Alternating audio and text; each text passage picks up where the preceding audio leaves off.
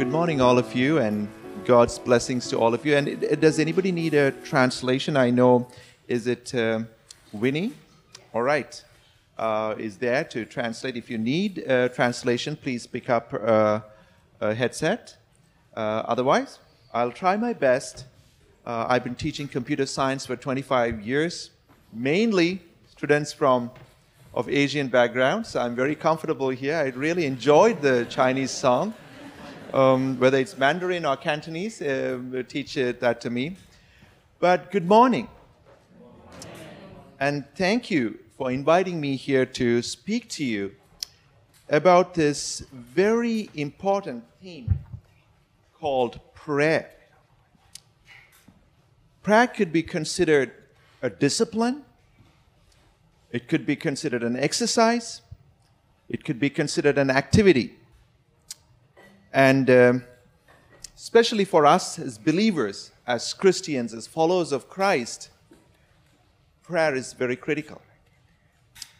And uh, thank you to the worship team and for Deanna for setting the tone up about what prayer. We looked at a few themes about being still, about listening. We looked at the many attributes of our God, our Creator, our Maker, our Savior, indescribable, unfathomable. So in our worship songs, we heard about the attributes of God. But allow me to share with you about prayer. So could we go to the Lord in prayer for a moment? Lord Jesus, we worship you, we adore you, we praise you, Lord, for who you are to each one of us. You're our Lord,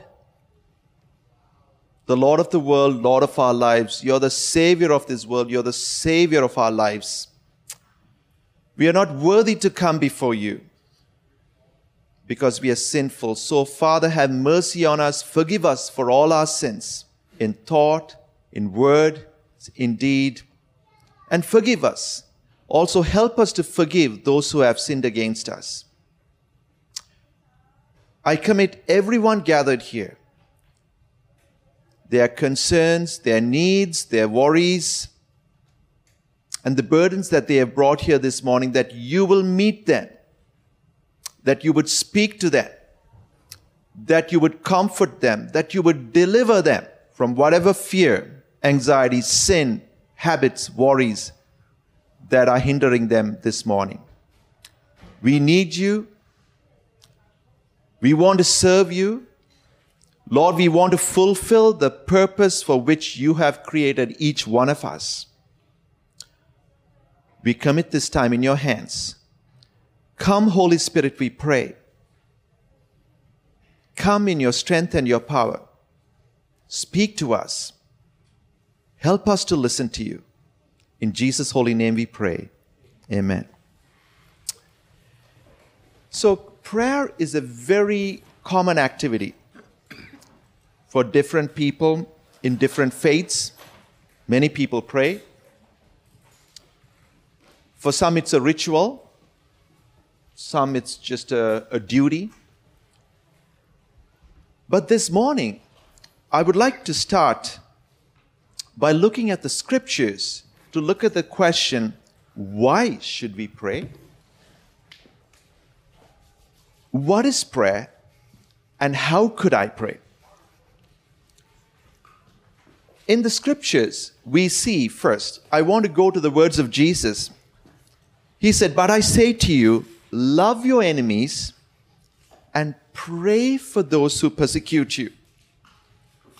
Keep watch and pray so that you will not give into temptation. For the spirit is willing, but the body is weak. So pray to the Lord who is in charge of the harvest. Ask him to send more workers into this field.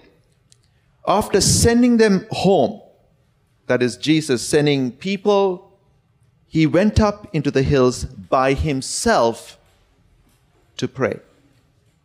So, in the few examples given above, Jesus is encouraging us to pray when we are confronted with persecution, harassment, you may call it bullying, ill treatment, to pray for the people who harm us. Next, Jesus is saying, pray for us personally so that we will not fall in to temptation. This temptation could be for worry. This could be for anxiety. Gosh, what's going to happen to me? I'm flying to Hong Kong tomorrow. Am I going to fall sick? I'm going into this restaurant. Do I need to? Jesus wants us to pray because our trust, our health, our well being is in God's hands. Next, we see even God is saying, pray and ask God that God will send workers into the world to expand His kingdom, to heal the broken. Lord, may you send workers. We know that one of the fastest growing churches, where is it? In China. God is multiplying his kingdom. Every day, people are coming to know the Lord. No regime, nothing can stop God drawing people to love him, to know that he, he's drawing people he wants to bless them, have a relationship with them. So the Bible encourages us and commands us to pray. The apostle Paul says, I urge you first of all to pray for all people. Ask God to help them, intercede on their behalf, and give thanks for them. Pray this for kings and all who are in authority so that we can live peaceful and quiet lives marked by godliness and dignity. This is good and pleases God our Savior, who wants everyone to be saved and to understand the truth. That's Paul's encouragement for us to pray. Right at the outset, I was going to say we could spend an hour learning about prayer, a day, a week, a month, and a whole year studying about the different aspects of prayer. But don't worry, I'm going to do it in 35 minutes. But there is prayer warfare. There is prayer against the plans of the enemy, the devil. Prayers to expand God's kingdom. There is fasting and prayer. Praying for God's power. But I want to take some few steps with you this morning. And we also read in Peter, 1 Peter 5 8 to 9, stay alert. We as believers, yes, there is Sabbath, there is rest. We are called to be alert. Being alert means being prayerful every second, every minute of our lives. Because the devil is prowling around like a roaring lion, trying to devour anyone. The devil is prowling around, if I were to translate to any believer, any faithful servant of the Lord to somehow clutch him away, to destroy him. Even this morning, I was dropping my three children at my home church. My wife and my son was leading worship. They had left early at seven o'clock. Even as I drop my two of them were getting out the back door, and my son had 12 year old son had got off, and my 10 year old daughter was getting out, and my son slammed the door.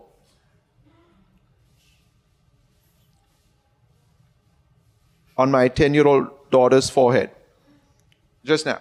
So that's why it got a bit few minutes late because, so, all right. So we do what is known as arrow prayers. Right away, Lord, okay, I'm in, I'm a coach. I coach basketball, track. So we think about concussion. So boom, shot on her head. All right, relax. You surrender the situation in God's hands. Okay, I said, my, I told my son, take her, take to uh, the mother, make sure she's iced, taken care. We release the challenge in God's hands and we move on. We trust because our God loves my children more than I do. So the devil, but if I were to get upset at my son, if I were to get, that's it. You lost it.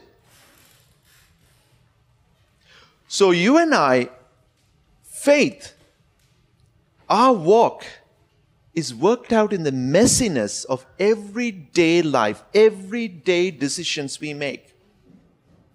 What I do in front of you is as important as what I do tomorrow in a classroom in front of 30 students. What I do on the basketball court or the squash court matters to God. Same as me preaching to 40 or 50 people. Same. I cannot come here and hi, hallelujah, Lord, I worship you. And tomorrow, what I do is different. We are the same. What I do, what I watch on the internet is as important to God as what I'm speaking here in front of you.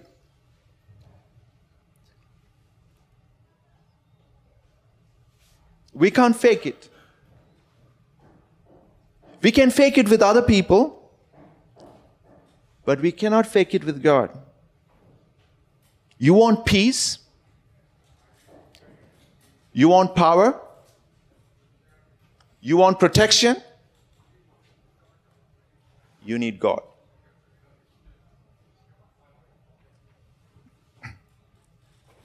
Why pray? To know our Creator, God, and our Savior who loves us. For God so loved the world, loved you and I, that he gave his only begotten Son.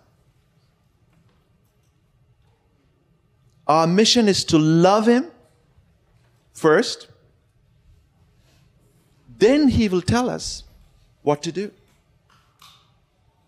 Peter, do you love me? Yes, Lord, I love you. Feed my sheep. Peter, do you love me? Yes, Lord, feed my sheep. The first question to you and I that Lord asks us is, do you love me? Or do you have other things that are more important to you? Do you love me? With your whole heart, mind, soul, body, spirit, then yes. Then I have a plan for you. Then I have a mission for you. I have a something that I want you to do.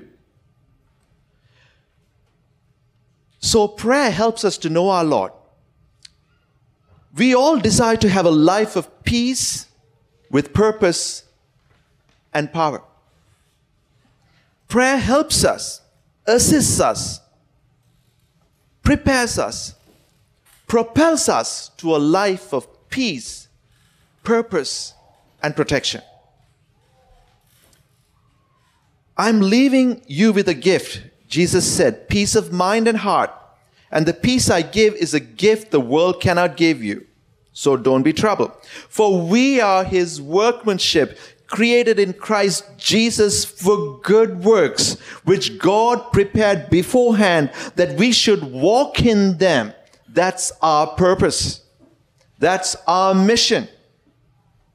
Good works that God has prepared. God did not give us a spirit that makes us afraid, but a spirit of power and love and self-control. Prayer prepares us to receive this. We need to make room for prayer because God said, When two or three are gathered in my name, I am there amongst you. It's a promise. We will enjoy the profound presence of God in our lives when we pray. In Psalms, we read that God inhabits the praises of his people. And his presence shifts the atmosphere. I was enjoying God's presence here this morning. Praise the Lord. While worshiping, being with you all. I will pick this place any day than being at a golf course on a morning like this. I don't play golf, by the way. As a father of five children, I don't have the time nor the money to spend on golf. I need efficient 35 minutes workout, done, back to my business. What is prayer? The Bible provides many profound meanings about prayer. First, to acknowledge who God is. He's our creator, father, maker, mover, raiser, faithful, merciful God. Prayer allows us to acknowledge and respond accordingly. Abraham said, With raised hand, I have sworn on an oath to the Lord God Most High, creator of heaven and earth. In the Song of Moses, we read where Moses is telling the Israelites, Is he not your father, your creator, who made you and formed you? Because Moses was upset that they went and worshipped idols. Prophet Isaiah says, do you not know? Have you not heard? The Lord is the everlasting God, the creator of the ends of the earth. He will not grow tired or weary, and his understanding no one can fathom. So prayer allows us to acknowledge, get to know God more, to, to, to mesmerized, to be blown away by this awesome, unfathomable, unsearchable God so that we can respond in awe and reverence as to who this awesome God is. Prayer allows us to spend time with God, finding time and space we read in scriptures where Jesus took time out of his busy schedule. The Savior of the world, the Son of God, God Himself, took time early in the morning. He went away, knelt down, and He spoke to His Father. And there were times when His disciples were busy in ministry, surrounded by people, 5,000, 6,000. He said, let's go away. And took them away to teach them, to pray with them. So if the Lord of the universe needs time away from God, you and I need time away. Times when we need to off our devices, put them somewhere far away, silenced, Offing is better, so no notification is going to disturb us. It's not that Donald Trump is going to text me or the CIA, KGB wants to consult me what they should do. It's only somebody asks what kind of bubble tea you want to buy. but, but our communion with a God who can give you a good night's sleep who can take the fear of the coronavirus, who can tell you, don't worry about the job. You do your task, I'll get you a better job. Don't worry too much about your daughter. He's, she's still single. God has a plan for her life. He's the God we need to spend time with. There are no solutions here.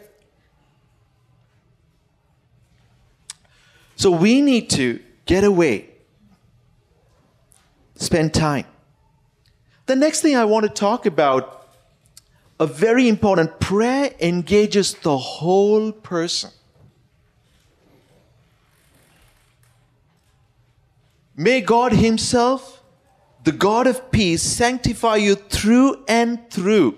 May your whole spirit, soul, and body be kept blameless at the coming of our Lord Jesus Christ. Just like our very first commandment, Lord said, Love the Lord your God with all your heart, all your mind, all your soul, all your strength. Prayer draws upon every aspect. And I'm going to share with you about why, when we are sometimes worried what to pray for, God has provided a solution. So it involves our body, mind, and soul and spirit when we come in to pray. Sometimes, yes, it does help to be on our knees, but you can sit at your desk with arms raised, hands clenched, thoughts set on Him. And like any other form of activity, for some people, you may say, Wow, my attention span is 10 seconds. Then my mind wanders when I go to pray. Maybe 30 seconds, one minute, two minutes, 10 minutes. It's just like this. If you have not been running for a long time, you start running. In two minutes, you got to walk. How many of you have been there? Thank you. In one, start nicely, good, I'm going great. I got to walk. It's okay, walk. Next time, maybe two minutes and walk, then five minutes and walk, then 10 minutes and walk. Guess what? Prayer is no difference. Prayer is no difference. First, you would start, oh, 30 seconds. You spend time more with the Lord. Two minutes, five minutes, 10 minutes, 30 minutes one hour. And I can tell you, I'm going to share with you, I've got five kids. I can have my whole five children and have a devotion for 45 minutes. They are right now 10 years to 22, but whether they were 4 to 16, yes. Because I tell them, don't leave the house without doing your devotion, reading the Bible, and praying. Don't leave the home without reading the Bible and praying. It is doable. That habit of time with the Lord will be so much more beneficial to your children more than a lot of other things we put our priorities on. I can take any example piano practice or Kumon math. Before you do your Kumon sheets, pray.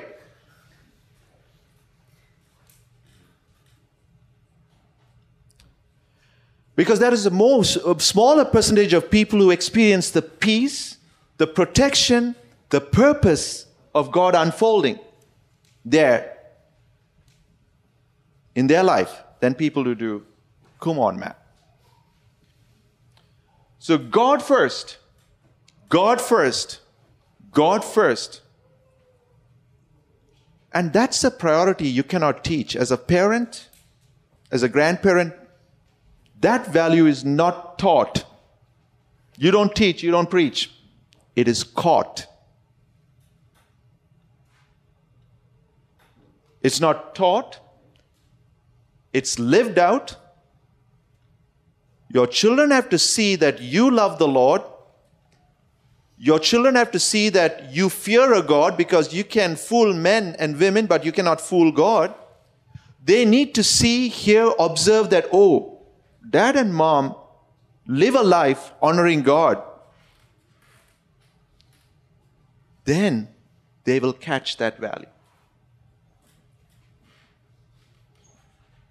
So prayer engages the whole person spirit, body, mind, soul. Prayer also means calling out to God. King David says in Psalm 91 He will call on me, and I will answer him. I will be with him in trouble. He's talking about God saying, He who calls on me, they will call on me. I will answer them.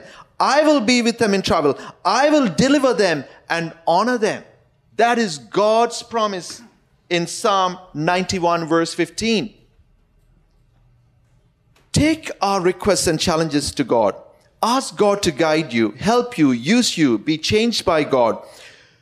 But this scripture also tells us the possibilities of prayer that David is stating in Psalm 91. The possibilities of prayer is immense, my dear brothers and sisters. One of the earliest things, introduction to prayer, was when I was 84, I would have been 15 years old. I went for a youth camp, and one of the speakers spoke about having a quiet time with God, about reading, praying. And I used to write my prayer requests.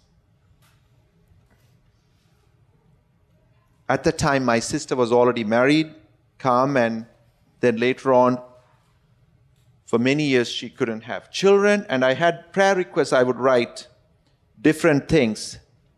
And one by one, as the Lord answered the prayer, I used to date it. I don't know why, even prayer requests, I would write, date it. And as the prayer requests got answered, I'll put a check mark next to it, and I dated it.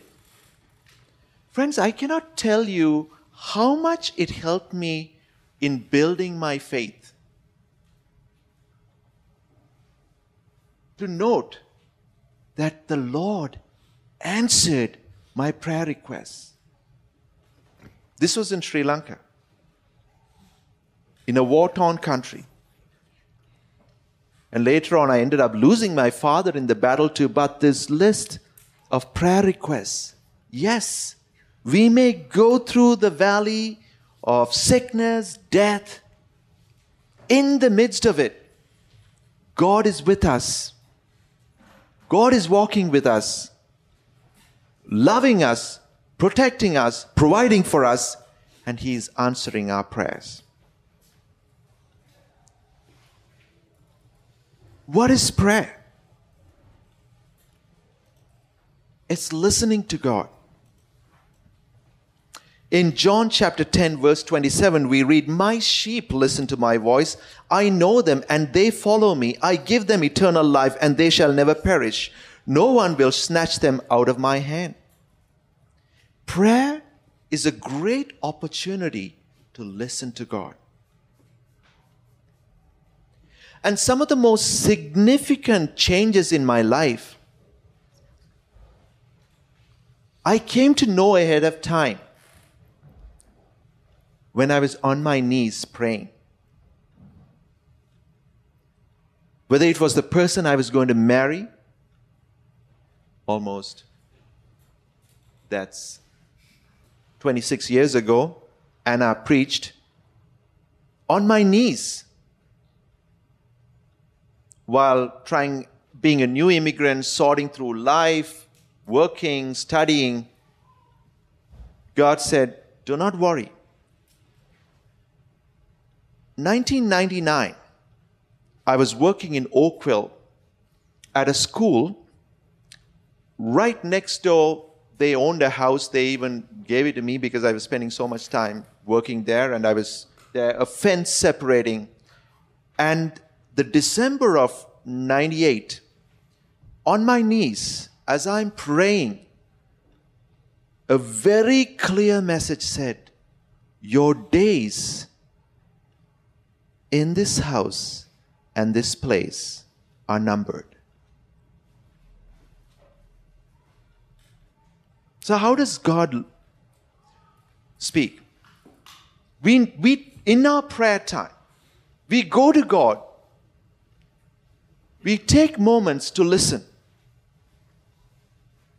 Sometimes in my journal, I'll have my pen and I'm ready, Lord, listen. I'm listening. Your servant, I'm listening. Is there anything I need to listen? There are times that a scripture comes, a promise comes,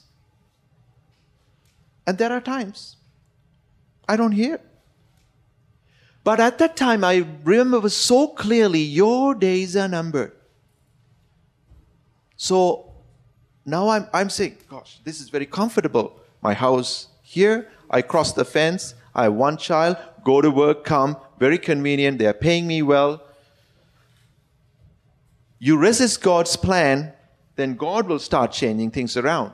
That's how I ended up coming here within a month to Unionville, another job, and starting life here at a new church where I've still been there for the past 20 years. Similar pattern, but this time I finish. I'm teaching at Markham District High School. One day I'm happily going, I'm teaching, I'm coaching, I'm driving in, reflecting on the Lord's goodness. And suddenly, this overwhelming sense comes your days at this school are numbered. I'm happy, Lord. Come on.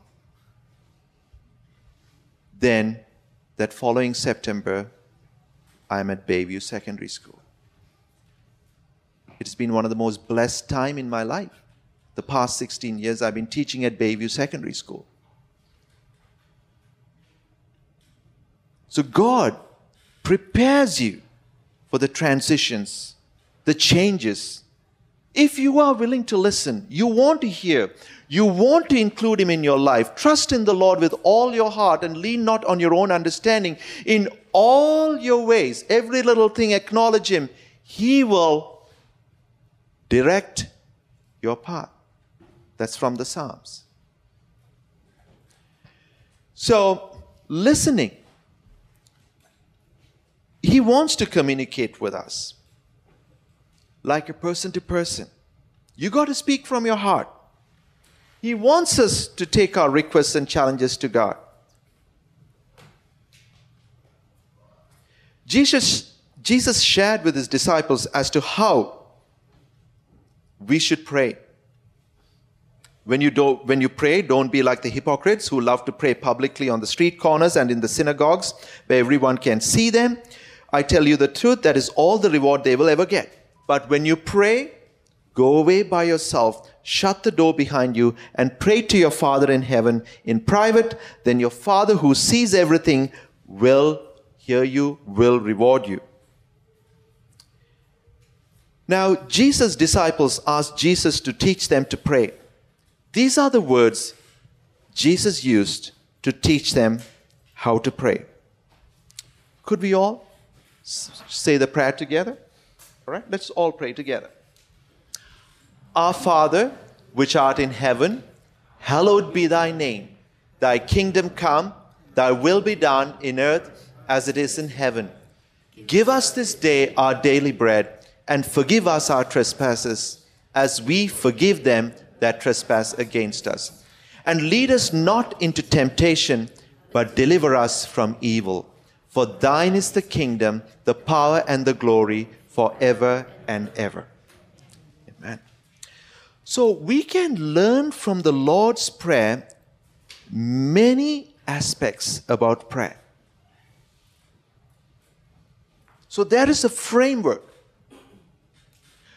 I've been leading a men's group for 12 years. And usually some would come and say, I encourage them to pray. Somebody will text me after their first few sessions, Jay, please don't ask me to pray. I'm really not comfortable praying. No worries. But that very same man, two months later, is confidently praying. Sometimes we want a framework of how to pray. So I want to share with you from the scripture a few frameworks that we can use to pray. So the first thing starts with adoration. Lord, you are great. Hallowed be thy name, our Father, our Maker, our Lord. Hallowed be thy name. It starts with adoration. It starts with who God is, not who I am. Who God is. That's the first thing. And I'm going to break it down. I'm going to break it down. Again, I'll confess my bias. I'm a mathematics and a computer science teacher. So I'm going to break it down. It has to be logical. It has to make sense. It has to convict me. But then it doesn't stop there. It has to make its way to the heart and the spirit and the soul and the mind. The next is it's a place of confession. Lord, forgive us of our sins. Then there is thanksgiving. Then there is the asking. Give us this day our daily bread. Now, please, the God of the universe, now you, you and I know that in Canada, food is cheap. Good food. A pound of bread, you can get it for under $2. But it's the same God who said, I'm the bread of life. So you can ask, you and I can ask more than just bread. Lord, I want a purpose for my life. Lord, I love you. I want a good wife. I want a good husband. I want a good job. I want a good ministry. I want a good church. I want good health. I'm worried. I want good sleep. You can ask. Then close in celebration. So let's look at what happens in the adoration phase. We focus on God and we respond from the heart. So I'm going to ask you a few inputs here. So you, you and I are praying together. So, Lord, you are, can you give me a word? Awesome. Lord, you are great, merciful, faithful. So if you're ever worried about how do I pray, start with that. Don't rush. Spend 30 seconds, a minute on who God is.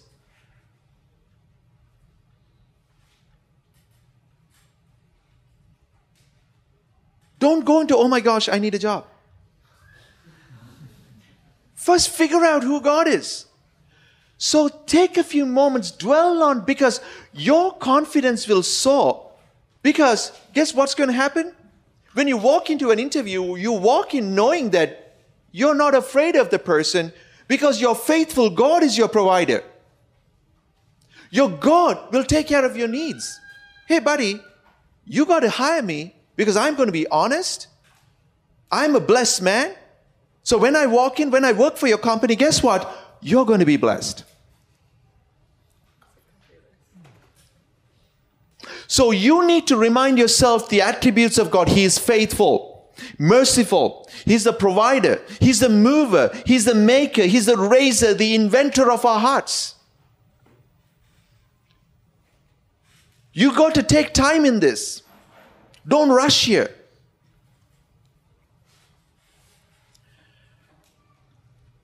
And you respond from your heart. Then, then you realize, Lord, I'm so thankful you forgive me the nonsense I did many years ago. So make it, own it, get personal.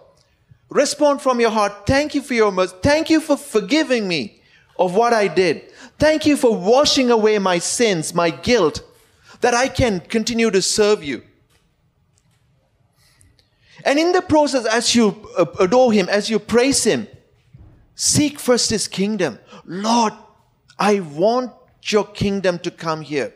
I want the plan and the purpose for which you created the earth to come to pass here on earth. Our Father, who art in heaven, hallowed be thy name.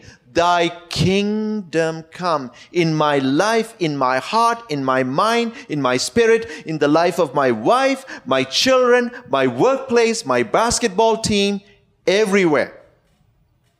Want your kingdom to come. Next, we move on to there you go. Okay, seek first the kingdom. There are other scriptures. We, if we were to go to uh, if you're at a loss for the attributes of God, the Bible is full of scriptures. Psalm 105 For the Lord is good, and his love endures forever. His faithfulness continues through all generations. And as an anxious father of five children, I can tell you that are many years we raised a family on a single income. And my son graduated last April of 2019. Within three weeks, by the grace of God, he got a job. May 28th, he started working. So people ask me, How do you raise children? I say two things with prayers and tears.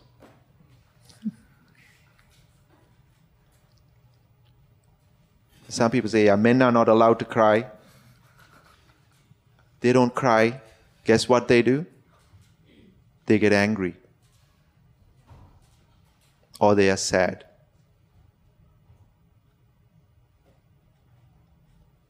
They are both bad. Men don't shed tears because, yeah, we are supposed to be macho. Yeah, cool dude. Yeah, man, I got a swag. Yeah. But an angry man is a sad man.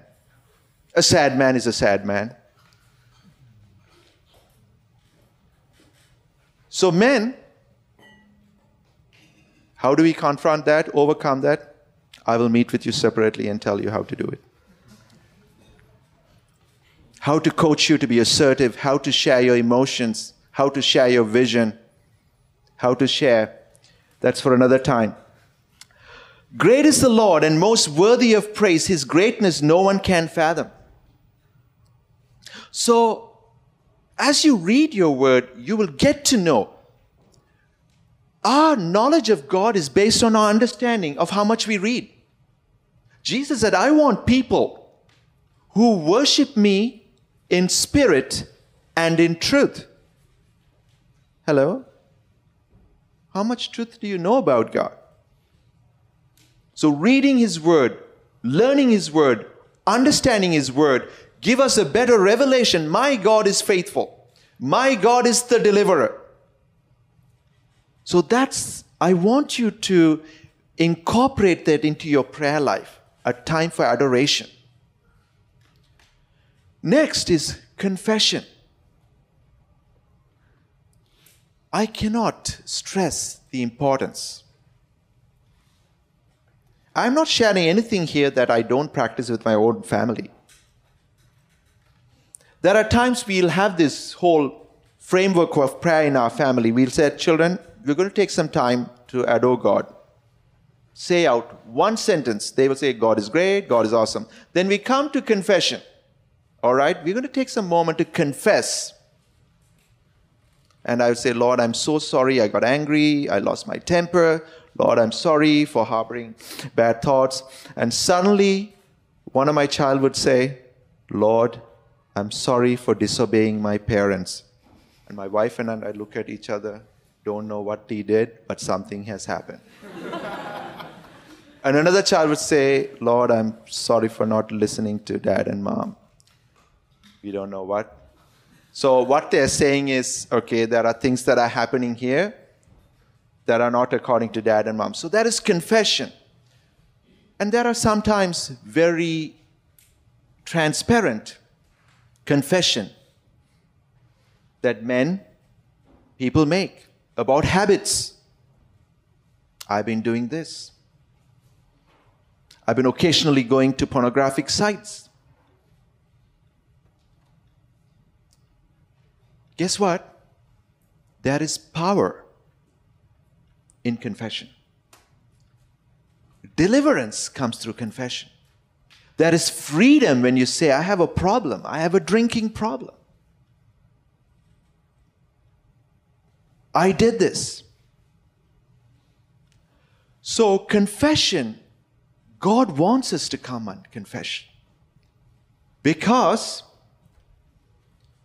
with God, there is forgiveness right there and then for our sins. Devil is the one who says, Oh, did you remember you did this? Do you did this? No, no, no. I confessed, my Lord, the creator of the universe, who formed me in my mother's womb, has, conf- has forgiven me of my sins because I've confessed. I said, Sorry, Lord, I'm never going to do that again. And that is forgiveness for me. I have righteous standing with God. So, our next framework in our prayer, we come to the place of confession. We need to take time here. When you're in ministry, sometimes some people don't make growth, they don't mature. And I've been leading a men's group, and I'll confess some, um, and I get angry. And I got upset. Even this morning, I had to say, Lord, I release this concern. I am sorry for being angry with this person.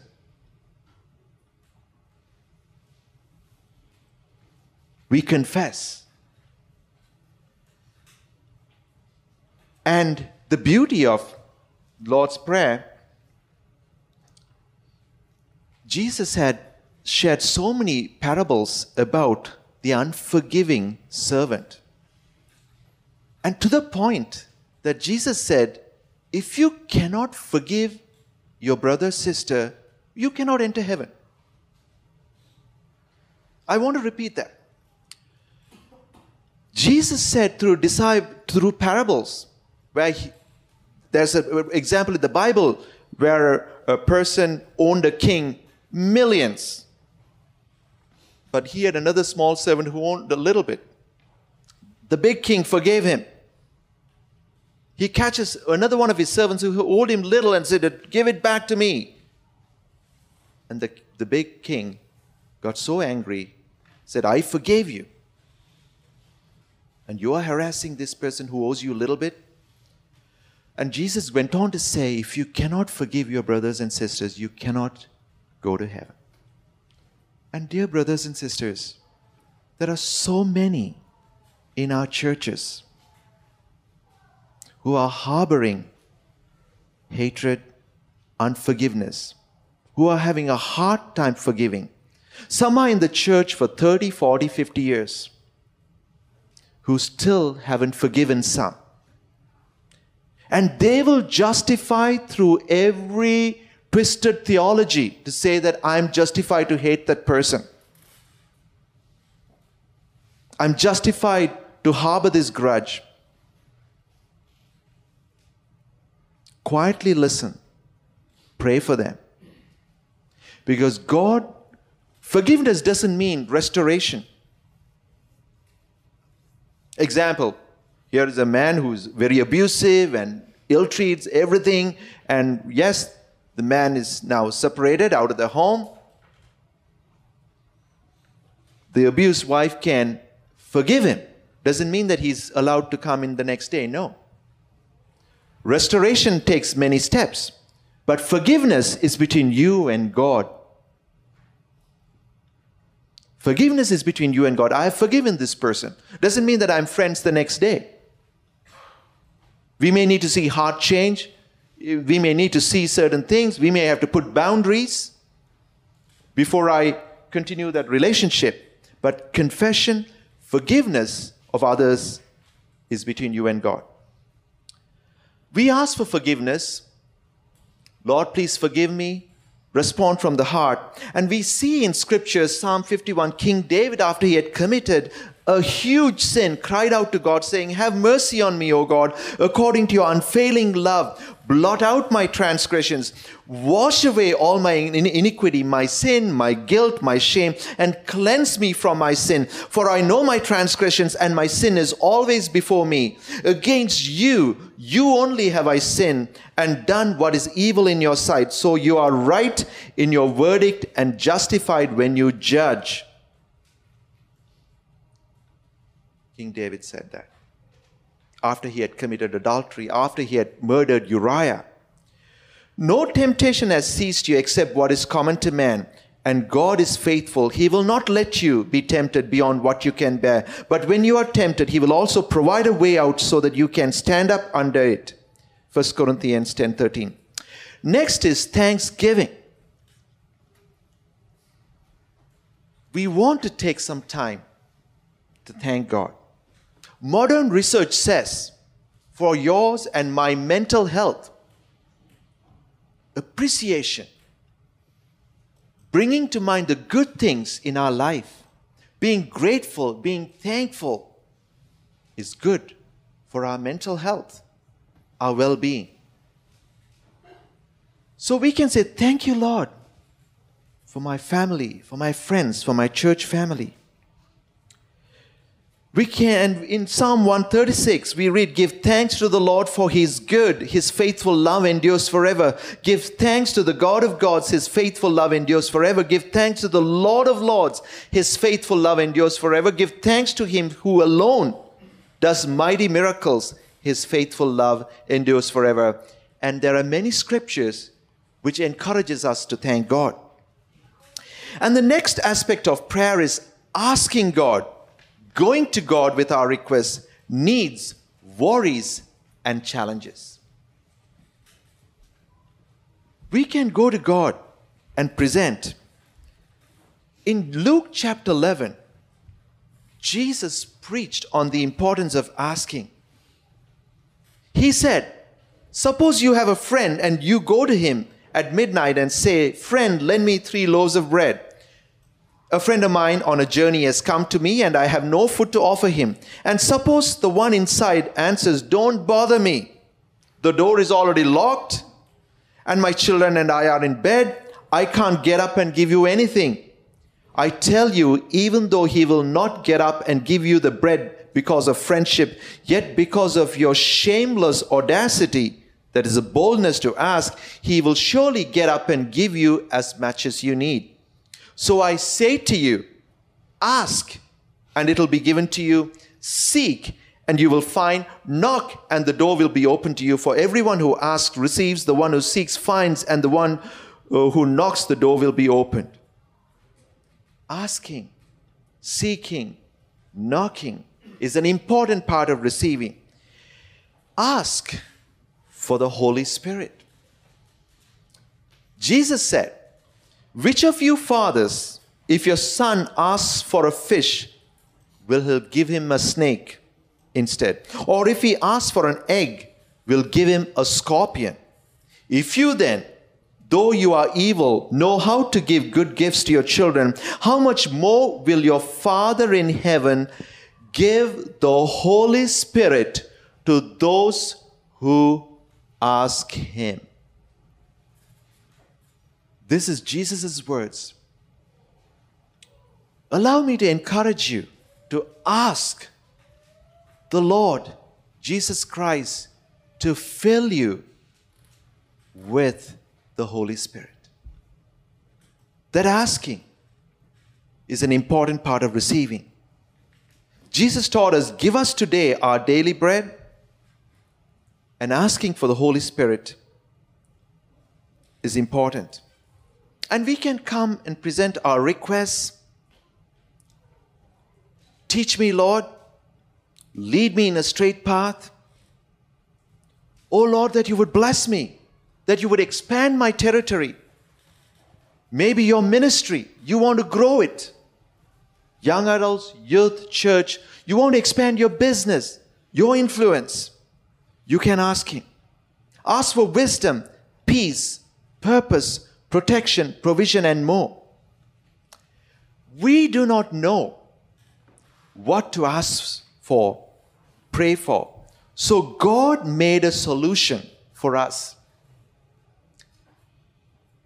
The role of the Holy Spirit in prayer. If we can go to the next slide. And the Holy Spirit, can we read this scripture together? I'm, I'm closing. And the Holy Spirit helps us in our weakness. For example, we don't know what God wants us to pray for, but the Holy Spirit prays for us with groanings that cannot be expressed in words.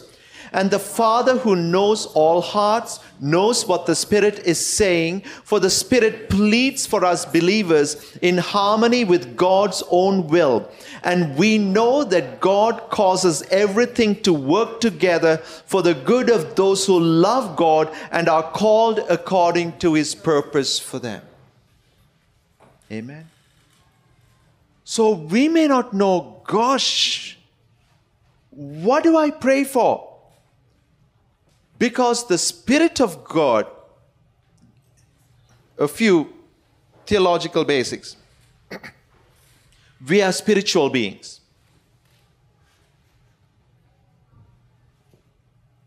When we die, our body is here, our spirit leaves and goes. We have a spirit. Our Christian faith is based on that. We are spiritual beings. Jesus told his, the hanging servant next to him on the cross, Lord, that servant said, Lord, I'm sorry. Remember me when you come in paradise. What were Jesus' words? Sorry? All right? Today, you will be with me in paradise. He's dead. He's, in a few hours, he's going to die. He died. So we are spiritual beings. We have a spirit. Otherwise, we are like animals. We are done. We have a spirit. And the Spirit of God can intercede with our spirit to bring to light things that we need to pray. What should I do? Where should I go? Who should I marry? What job should I take? So we can call upon. The, it's the spirit of truth. We go to the next slide. The Holy Spirit is known as the, as the counselor, the guide, the Holy Spirit convicts us of sin, helps us to fight and resist sin. The Holy Spirit brings out the fruit of the Spirit. Our role, maybe the next time I come, I can talk to you about the work of the Holy Spirit and our yielding. So I will just quickly wrap it up. We need to thirst, we need to ask, we need to receive, we need to wait with the confidence that God will answer my prayer. He is still in control. So I want to close by saying, if you go to the next slide, yes, we close our prayer, for yours is the kingdom, the power and the glory. So we close in celebration, no matter what the circumstance of the life is. We are called to be confident in the Lord. And we close with the confidence that God will answer my prayer, He is still in control. And so please allow me to encourage you to cultivate a lifestyle of prayer. That you will find time every day. For some, they will say morning put the alarm. I'm going to spend five minutes, 10 minutes with the Lord. For some, it would say morning is a rush, so I'm going to do it at 10 o'clock when I break time or night time. Pray, read the Bible, pray for each other, have family prayer time, join a church cell group, pray with a co worker. And some of you, if you're shy to pray, write your prayers down. Because every nowadays, it's you have to be in style is to be with your phone. So you can write your prayer on one of your documents. Start with adoration. Lord, you are great.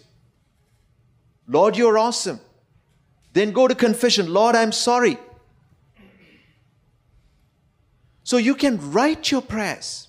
Some of the most profound prayers were written. I write my prayers sometimes. So you write your prayers on a tablet, maintain a prayer list, journal, use your device as a prayer tool. Because we serve an awesome God who answers our prayers, who loves us, who knows us, who wants to walk with us.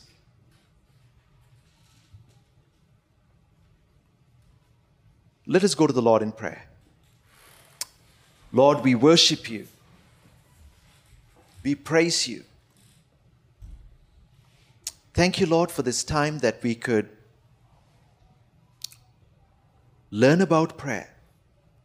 And Holy Spirit, I pray that you will speak to each one of us as to what you would want us to do as next steps.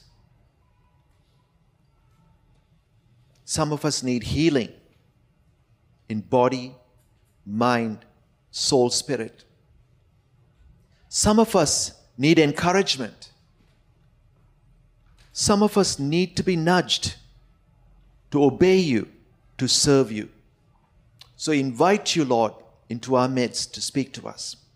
I commit this church, the leaders, the pastors, the faithful servants, the children, the families, the guests, and everyone here, Lord, that you would be with them, that you would bless them, that you would draw each one closer to you, that you would fulfill the purpose for which you have created each one of us.